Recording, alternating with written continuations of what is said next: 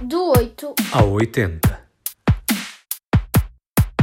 Pai, acreditas em extraterrestres? Acredito em tudo até prova em contrário. E sim, acredito nessa possibilidade, porque não? Pois, eu também acho. Quem também parece acreditar em extraterrestres é a Gisela João, que reinterpreta a música O Senhor Extraterrestre, composta pelo Carlos Paião para Amália Rodrigues.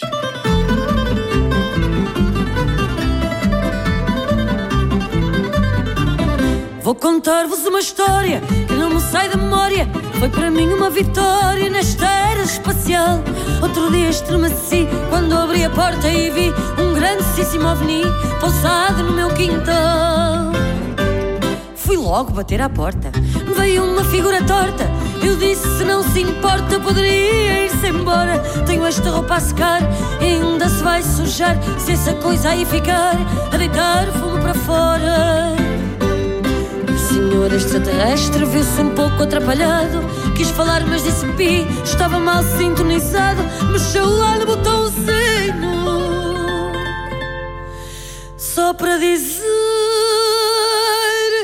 Deus lhe pague.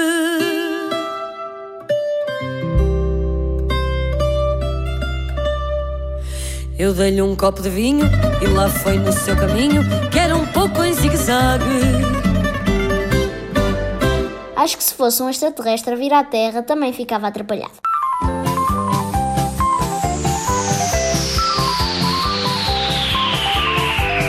Vou contar-vos uma história que não me sai da memória. Foi para mim uma vitória nesta era espacial.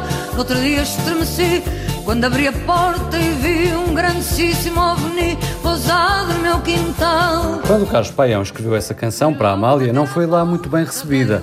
Habituados que estamos a encarar a Amália como uma figura maior do fado e, portanto, de uma certa tradição, até nos esquecemos de como também tinha abertura para a experimentação e interpretou um tema que se popularizou nos últimos anos com a versão da Gisela.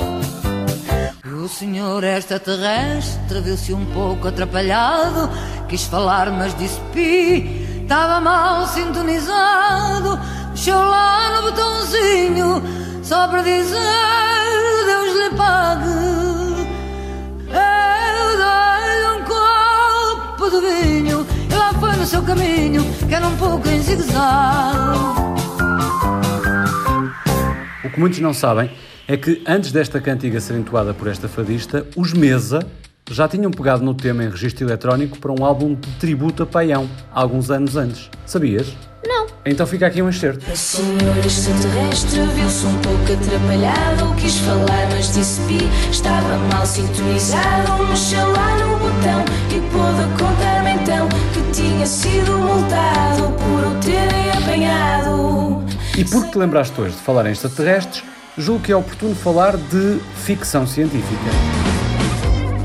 Andamos entre o passado distante e o mais recente, vou fazer o mesmo nas próximas propostas. Recuamos até o ano em que nasci, 1972, ano de Solaris. На 21 день высадки нашей экспедиции радиобиолог Вишняков и физик Фехтер проводили исследовательский полет a obra do russo Andrei Tarkovsky resulta de uma adaptação do livro do escritor polaco Stanislaw Lem, e é curioso que não era para ser um filme de ficção científica. O realizador russo queria retirar essa conotação, mas o escritor discordava e Tarkovsky cedeu. Por isso, a ação passa-se toda a bordo de uma estação espacial que orbita Solaris, um planeta formado por um imenso oceano. Um famoso psiquiatra é enviado para a estação espacial para investigar acontecimentos estranhos e estudar a possibilidade de existência de inteligência extraterrestre. O filme pode ser visto na plataforma Filmin. O romance leva-nos para uma dimensão quase filosófica ao colocar o homem perante a possibilidade de vida fora da Terra, muito diferente de todos os conceitos de vida a que estamos habituados, e assim questionar a incapacidade humana de lidar com o desconhecido. A esta dimensão psicológica não será alheia à formação de Stanislav Lem em medicina e psicologia. O escritor, de ascendência judaica e apoiante da resistência, conseguiu salvar-se das câmaras de gás graças a documentos falsos.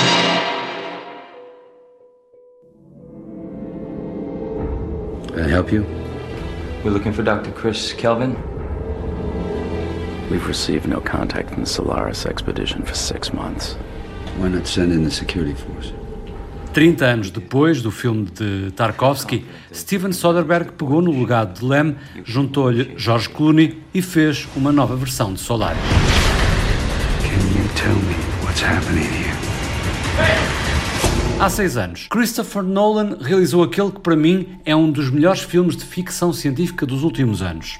Matthew McConaughey, Anne Hathaway, Matt Damon e Michael Caine são alguns dos atores que nos contam a história de uma equipa de astronautas que viaja através de um buraco de verme, uma espécie de atalho do espaço e do tempo à procura de uma nova casa para os humanos. O ponto de partida é a filha de um ex-astronauta da NASA que acredita ter o quarto assombrado por um fantasma que procura comunicar com ela. Pai e filha descobrem que esse fantasma é uma inteligência desconhecida que está a enviar mensagens codificadas através de radiação gravitacional. We're not meant to save the world. We're meant to leave it. And this is the mission we were trained for. I've got kids, Professor. Get out there and save them. You have no idea when you're coming back. O filme pode ser visto na Netflix. E se gostar, aconselho que leia o livro do físico teórico Kip Thorne, The Science of Interstellar, infelizmente e que eu saiba apenas à venda em inglês. Este Prémio Nobel da Física 2017 foi o consultor científico de Interstellar e produtor executivo do filme. Neste ensaio, o especialista em ondas gravitacionais, estrelas e buracos negros dá pistas sobre as questões astrofísicas abordadas na obra de Nolan e de como o filme parte da ciência real e não da ficção.